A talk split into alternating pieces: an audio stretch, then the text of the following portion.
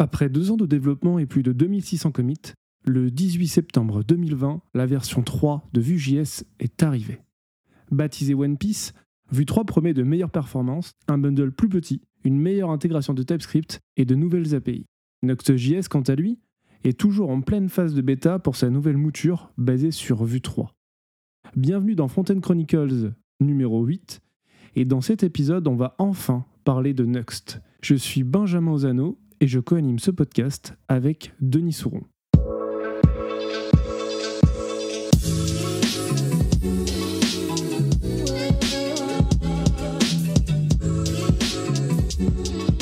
Bonjour Benjamin.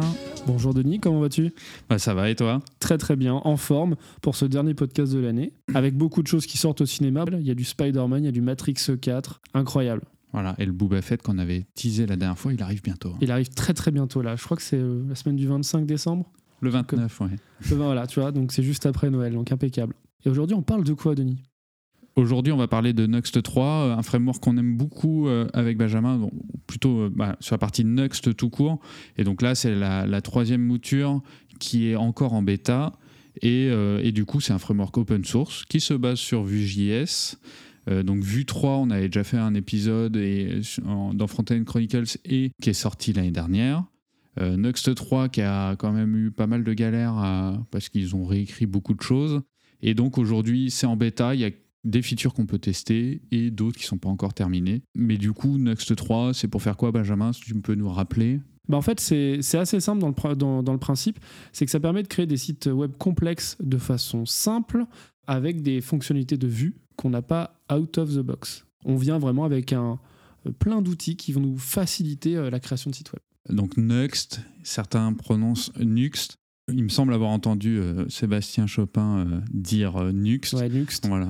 Alors, nous, après, on a l'habitude de dire Next, donc après, euh, bon, On, on c'est d'usage, on va on dire. va pas être embêtant sur ça, effectivement. Nux, Nux, euh, du moment qu'on parle de la même chose, c'est- le principal. Benjamin, à la limite, je te laisse nous, nous parler un peu de l'histoire de, de. Euh, J'ai parlé rapidement de Sébastien, mais il n'est pas tout seul, il est avec son frère Alexandre. Exactement. Alors en fait, c'est deux frères euh, qui viennent des Pyrénées de base et qui aujourd'hui sont, euh, sont à Bordeaux. Le premier commit de Nuxt, c'était le 26 octobre 2016. Et en fait, ça vient d'un truc très très simple. Les deux frères euh, collaboraient sur la refonte d'un site e-commerce de table de massage, pour, pour l'anecdote. Sébastien vient du monde du PHP à la base, c'est en gros son premier langage et il adorait justement coder en PHP. En fait, au départ, il voulait partir sur du React, mais en lisant la doc, il a trouvé ça vraiment trop complexe pour ce qu'il souhaitait faire. Et on lui a parlé de Vue.js.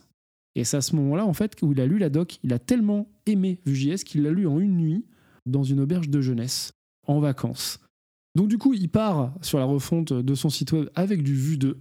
Et un de ses amis parle d'un projet qui, arrive, qui fait un gros boom, qui s'appelle Next.js, qui vient justement, euh, de la même façon que Next, avec plein d'outils qui, vont vous permettre de, bah, de construire des sites web plus simplement, avec une palette d'outils déjà préconfigurés. Et donc du coup, bah, pour Sébastien, ça fait totalement tilt à ce moment-là. Et il s'est dit, bah, pourquoi pas réécrire Next avec du Vue et donc du coup de créer le projet euh, Next.js. Alors, pour la petite anecdote, on va parler tout à l'heure des modes de rendu, mais euh, le rendu côté serveur, à cette époque-là, n'existait pas vraiment euh, en Vue.js. Euh, il y avait juste un article sur Hacker News par Evanew, donc le créateur de Vue.js, pour faire du rendu côté serveur avec Vue. Mais voilà, c'était vraiment euh, Ouais, très assez- anecdotique. Voilà, c'est ça. C'était assez light et donc du coup, si on voulait une solution confortable dans, bah, pour un projet, hein, parce qu'on on connaît tous aussi les exigences au niveau projet, etc. Il faut des solutions qui sont un minimum éprouvées ou un minimum fiable sur lesquelles on peut reposer notre solution. Et c'est vrai qu'il y a un- seul article de Evan New, euh, puis on le connaît, on en a déjà parlé de, Evan New avec sa personnalité où euh, il pousse beaucoup de choses, mais il aime aussi énormément le prototypage. Et en fait, bah, la frontière, euh, elle, est, encore présente entre euh, bah, c'est un prototype et c'est un- une solution qui est production ready. Quoi. Et là, typiquement, bah, un seul article dans, Hacker News, moi, c'est plutôt de l'ordre du prototypage et c'est vrai que ça peut être plus problématique. Côté Next, voilà, inspiré par Next et en même temps, euh, on voyait bien que c'était une faiblesse au niveau de vue. Bah, c'était des choses qui n'existaient pas euh, au moment euh, où, Sébastien réfléchissait à la question. Et ben en fait, il, s'est lancé dans la brèche. Et pour la petite anecdote, la première conférence où Sébastien a présenté euh, Next au, grand public, c'était à The Family. il a été pitché son projet devant justement plein d'entrepreneurs. Ce jour-là, il y avait Evanio au premier rang. Donc, comme il le dit lui-même, c'était sa pire conférence, mais ça a permis de, connaître le créateur de Vue. Et aujourd'hui, ils sont plutôt amis. et, ils bossent vraiment en, totale collaboration sur, sur Vue notamment sur Next 3 où justement euh, c'est ça qui leur a permis d'être là aujourd'hui, c'est euh, de travailler euh, main dans la main avec les équipes de, de vue pour avoir en avance de phase aussi pas mal d'éléments parce qu'aujourd'hui nous on le sait si on se base sur, sur un projet qui est open source pour mettre une surcouche eh ben, euh, les mises à jour, on les subit plus qu'autre chose. On, est, on, est on s'adapte, en fait, on est en réactif, alors que là, ils ont pu anticiper et, euh, travailler plein de choses en amont.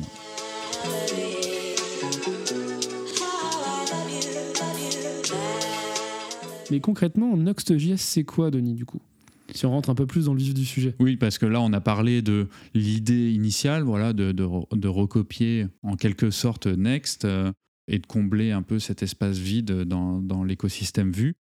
Nuxt, de base, un des, points forts et une des choses qui est le plus recherchée avec ce framework, c'est euh, travailler sur euh, l'expérience développeur, aussi appelée DX, hein, et aussi de fournir bah, des fonctionnalités qu'on n'avait pas. Donc on en a déjà parlé, hein, le SSR. Globalement, il y a des problématiques de performance, mais on a aussi la partie référencement, le SEO.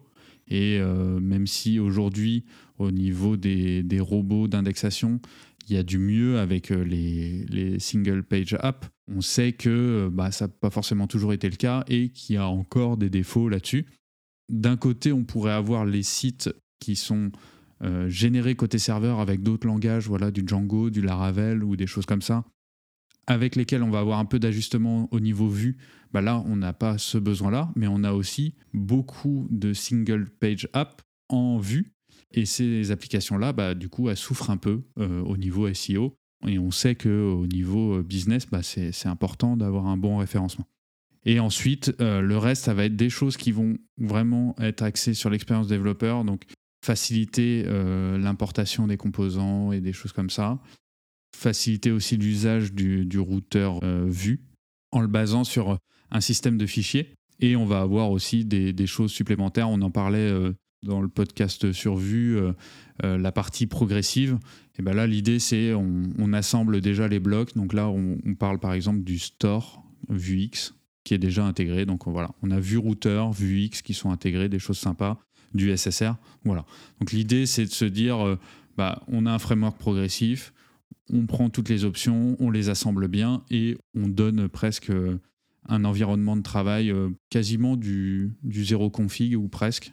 Et, euh, je préciserai même justement que euh, tout ce qui n'est pas utilisé dans euh, ce framework-là ne sera pas intégré au bundle final. Et si du coup on devait résumer en fait Next.js, c'est deux grosses caractéristiques, comme tu l'as expliqué déjà un petit peu, la structure des dossiers qui vont nous permettre de définir notre application et ajouter des choses automatiquement, et les fameux modes de rendu qu'on verra bah, dans quelques instants.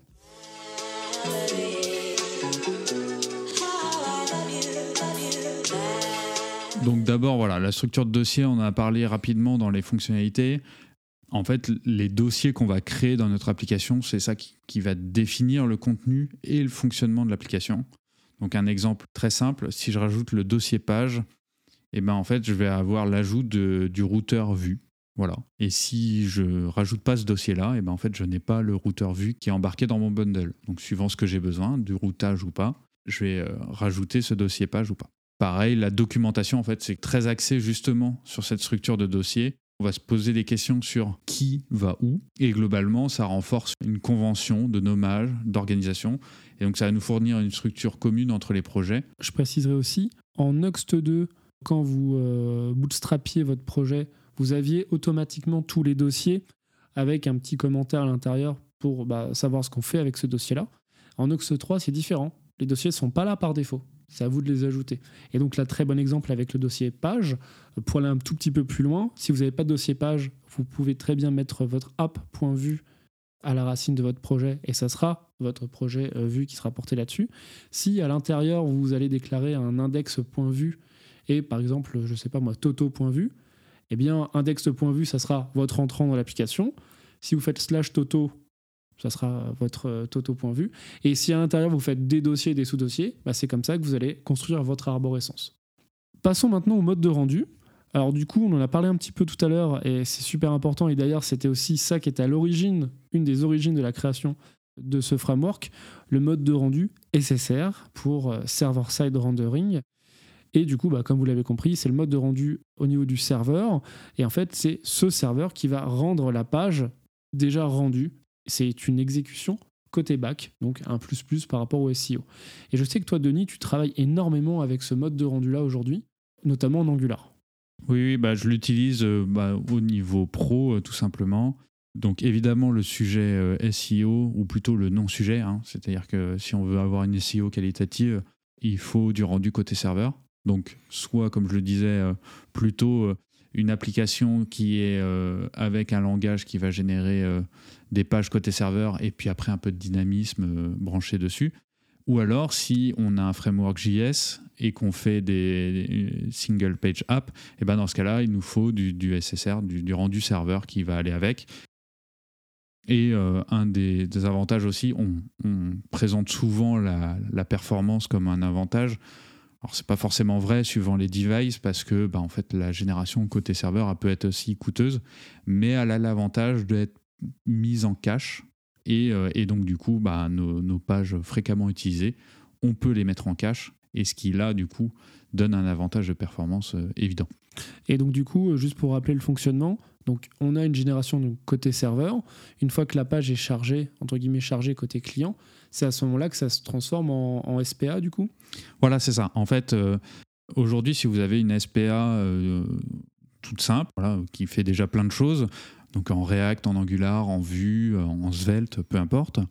En fait, euh, ce que vous allez récupérer, c'est euh, un HTML qui est très léger. Donc euh, voilà, c'est juste le squelette avec quelques balises script et style qui vont pointer vers votre application. Et donc en fait, bah, dès que vous récupérez cette page-là, en asynchrone, vous allez récupérer les styles et le JS. Et à la récupération, ça s'exécute tout de suite. Et là, ça va charger et ça va modifier tout votre DOM et intégrer tous les éléments. Après, quand vous allez naviguer, bien sûr, il y a des morceaux de l'application qui vont bouger. Et après, pour la partie rendu serveur, et eh ben en fait, au moment où on fait la requête, qu'on a à peu près le même moteur que celui qu'on va utiliser pour le navigateur, qui va être exécuté et qui va en fait pré-renseigner votre index.html avec les éléments euh, constitutifs de la page. C'est cette page-là qui est envoyée. Donc vous recevez un HTML, cette fois-ci beaucoup plus complet. Donc pas seulement le squelette, mais aussi tout votre corps de page. Donc là, vous avez euh, aussi des bonnes métriques au niveau des Core Web Vitals. Et tout en bas, vous avez les scripts de votre application. Ce qui fait qu'une fois que votre application est reçue côté front, et notamment petit aparté, du coup, ce qui est vraiment important quand on fait du SSR avec une appli euh, front-end, euh, c'est de bien se brancher sur les cycles de vie et de bien faire attention sur les étapes d'initialisation. Parce qu'en fait, à la fin de l'étape d'initialisation, c'est là qu'on va mettre un stop sur la génération côté serveur. Et lui, il lui faut un stop parce que sinon, il va mettre 5, 10 secondes à, générer s'il y a des événements et des choses comme ça. Donc, si vous avez des sets intervalles, par exemple, dans les étapes d'initialisation, et eh ben là, ça peut être très problématique parce qu'en fait, ça peut bloquer votre génération de pages. D'accord, ok. Une petite anecdote là-dessus. Donc, tu le disais, du coup, euh, là, c'était l'autre mode de rendu dont on avait parlé. Ça devient une SPA, donc ça devient complètement une application JavaScript dans le navigateur. Voilà, c'est ça. Depuis un certain nombre d'années. Hmm. Voilà, c'est ça. Mais sur Nox, il n'y a pas que du SSR. Il y a aussi d'autres choses qui ont émergé ensuite et des choses vraiment intéressantes comme de la génération statique. Référence à notre épisode sur euh, la Jamstack. Donc ça nous permet de générer statiquement toutes les pages de notre application. Ça s'applique euh, bien à de la documentation, par exemple. C'est voilà, ou du blogging. Voilà. Et il y a un autre mode de rendu qui va arriver avec Nuxt 3, qui s'appelle le mode hybride, et qui est en fait un mix des modes de rendu dont on vient de parler. C'est-à-dire qu'en fait, on va pouvoir définir que sur certaines pages, eh bien, ça peut être que du SPA, sur certaines autres, ça va être du statique, et sur encore d'autres, du SSR. Donc là, on a vraiment, on va dire, le, mode euh, avec la granularité la plus fine possible, en définissant vraiment des pans de notre application à définir avec euh, différents autres types de rendus. Et enfin, il y a un mode de rendu qui n'est pas un mode de rendu, c'est plus un, un, mode, entre guillemets, applicatif qu'on peut débloquer, c'est le mode PWA. Donc pourra pas une PW1, c'est comme un site web classique, mais qui va se comporter quand vous allez l'installer entre guillemets comme une application mobile sans les contraintes de développer sur du natif. Alors évidemment, vous n'allez pas avoir toutes les API euh, disponibles comme une application native, mais parfois ça peut vraiment faire le, taf et d'avoir qu'un seul développement à faire, votre site web ou votre application, et derrière le pousser sur plein de devices.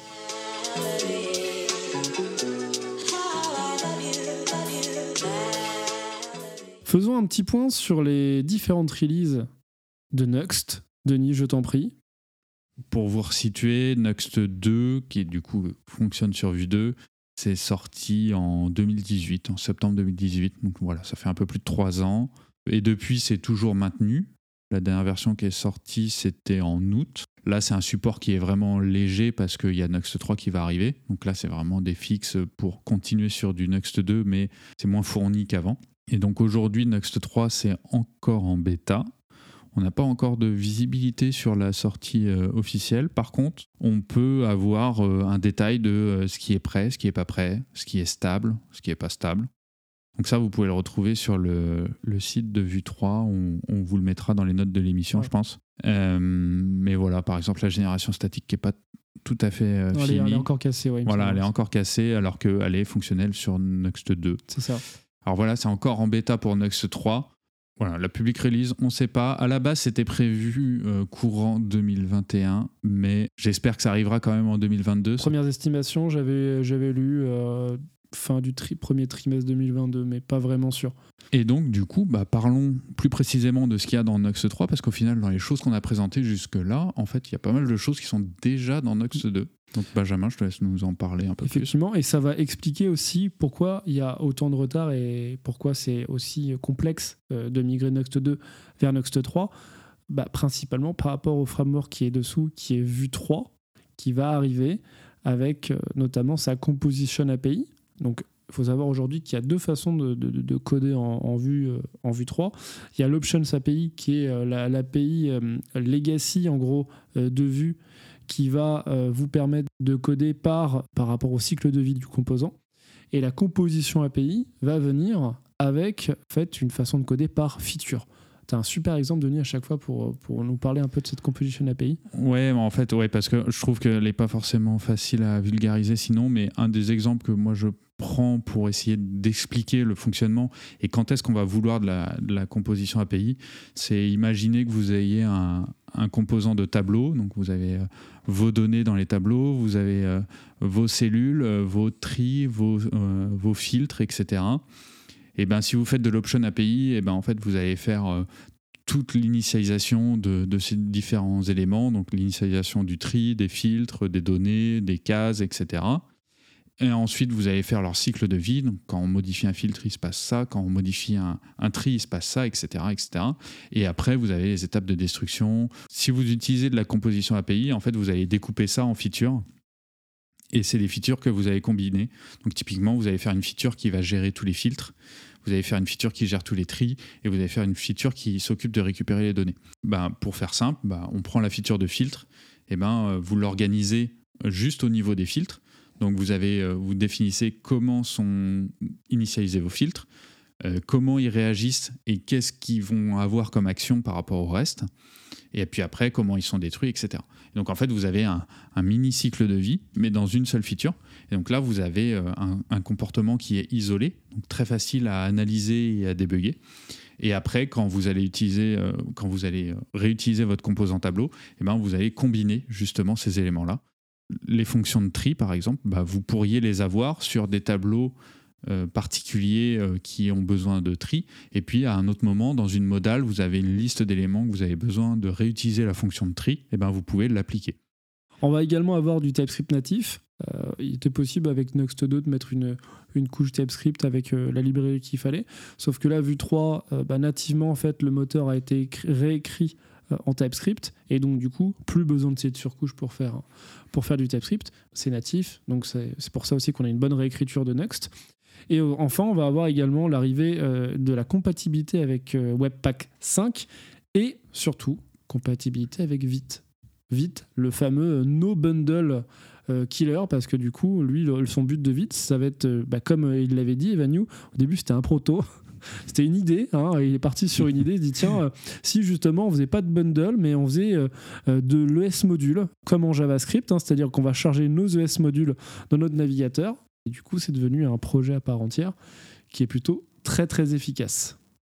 Et comme on le disait un petit peu auparavant, Evan et, et Sébastien travaillent main dans la main, parce que notamment Nuxt, c'est un peu le, le projet aussi bac à sable de l'API Suspense l'API Suspense qui sert justement à, fournir du contenu par défaut, voilà, des fallbacks tant qu'on n'a pas récupéré des données, etc. Et donc c'est une API qui est expérimentale dans Vue 3. D'ailleurs, c'est surprenant, je m'attendais à ce qu'elle arrive assez vite, mais elle est, elle est toujours pas prête. Elle était annoncée comme euh, faisant partie de Vue 3 lors des preuves saison Voilà, c'est ça, il y a un an. Donc, voilà.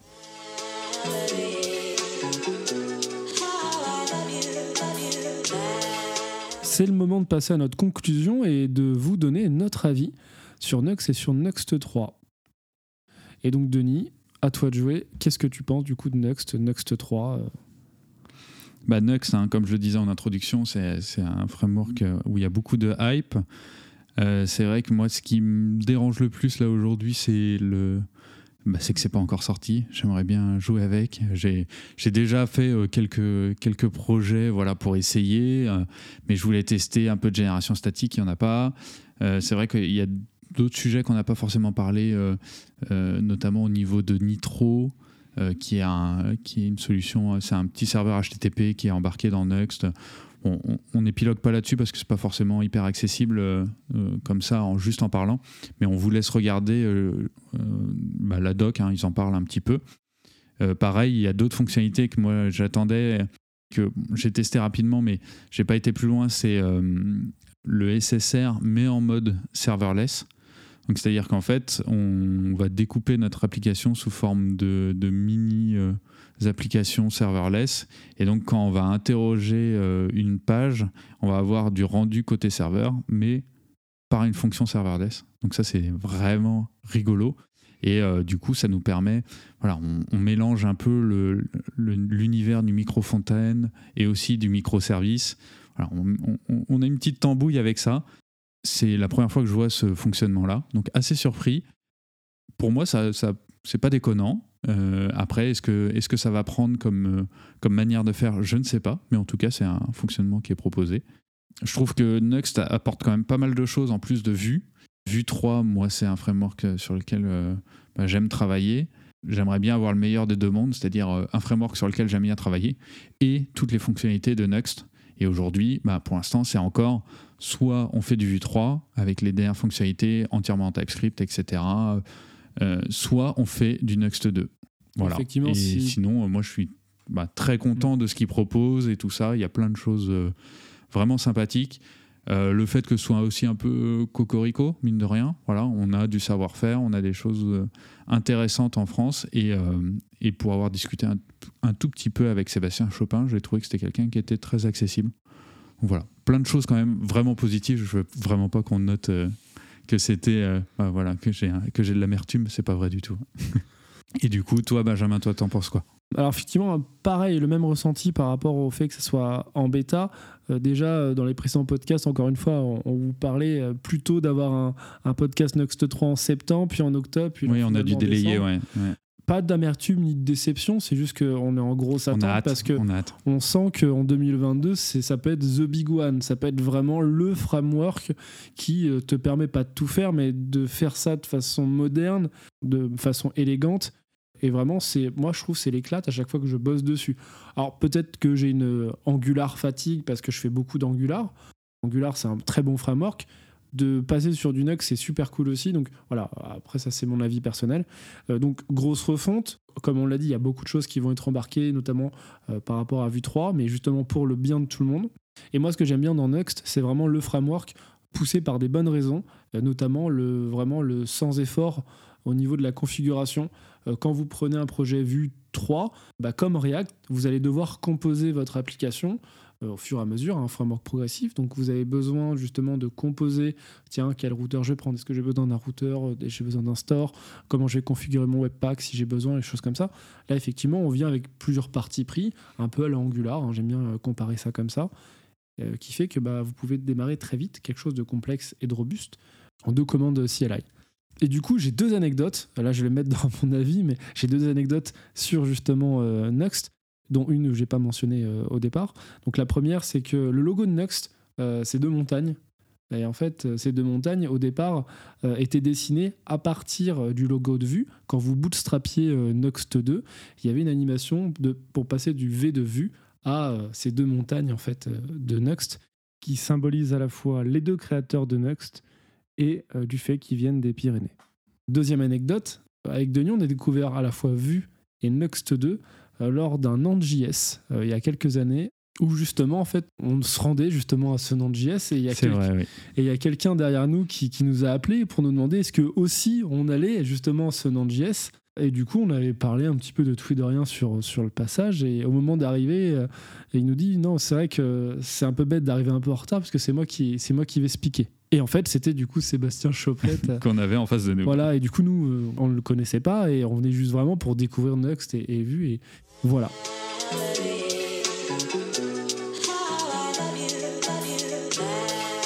Et du coup, c'est déjà la fin de, de cet épisode. Donc, c'était un épisode Discovery, c'est pour ça qu'on n'est pas rentré forcément trop dans le détail. Voilà, on en a parlé un petit peu à la fin en teasing pour que vous alliez regarder voilà, du Nux 2 Bridge, euh, du Nitro, des choses comme ça, ou voir bah, jusqu'où ça va. Euh, mais en tout cas, voilà, on a essayé de, de vous mettre un peu dans le bain, le- dans, dans Nuxt tout court, dans Nuxt 3 aussi, parce que nous, on, comme on vous l'a dit, on a hâte. Et euh, Ouais, de Voilà. pouvoir vraiment jouer avec sur euh, bah, une application, euh, une, une bonne application, parce que là, effectivement, sans gène statique, alors que moi, je voulais vraiment tester sur de la gène statique, c'est un peu dommage de repartir sur du Nuxt 2 aujourd'hui. On est en attente. Voilà. Du coup, c'est la dernière de l'année. On vous retrouve en janvier avec un sujet.